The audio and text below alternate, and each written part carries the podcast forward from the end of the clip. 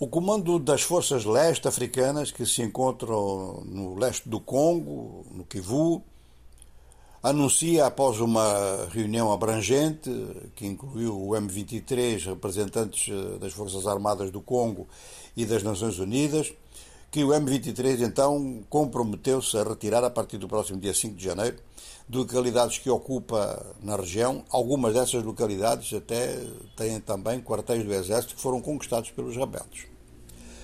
O comando das Forças Armadas da RDC duvida da boa fé dos rebeldes e diz que ou o calendário não vai ser respeitado, vão protelar datas, vão manipular datas, ou então, o que é talvez pior, vão retirar dessas localidades para reforçar eh, unidades que estão preparadas para fazer ofensivas contra outras posições também eh, no Kivu. Isto corresponderia à tática habitual que se tem sentido, ou seja, é que o M23 tem um efetivo fixo, não o deve ter aumentado muito, então utiliza as mesmas tropas com uma certa mobilidade para não ocupar terreno durante muito tempo, mas ir fazendo ofensivas com ocupações temporárias de terreno aqui e ali, mantendo assim a agitação em toda a área e facilitando a mesma tática em termos de negociações, em termos diplomáticos, por parte das autoridades do Ruanda.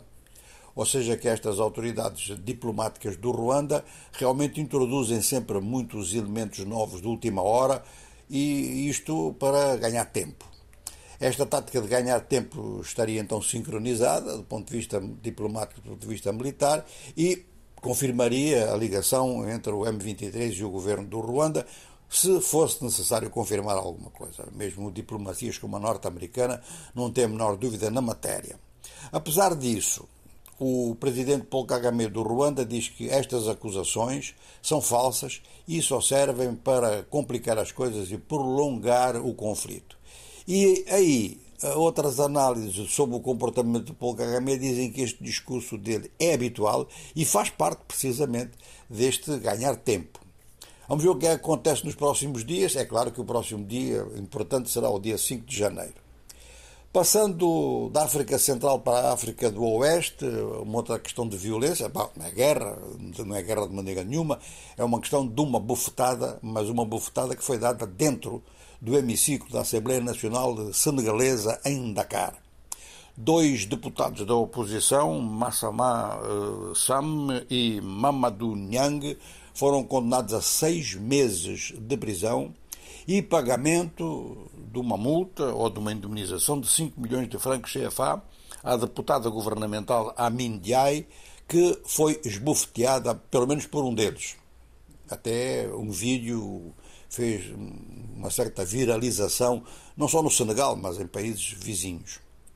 Agora, a defesa diz que a condenação é injusta, pede a libertação dos dois deputados e diz que vai recorrer do processo na sua globalidade. Isto, a, a, defesa, portanto, dos dois deputados que para já não vão perder o mandato. Agora, a acusação é, quer modificar pelo menos um dado que é o dado da indemnização ou da multa, em vez de 5 milhões de francos CFA a pagar à senhora Amin Diaye, quer passar isso para 500 milhões.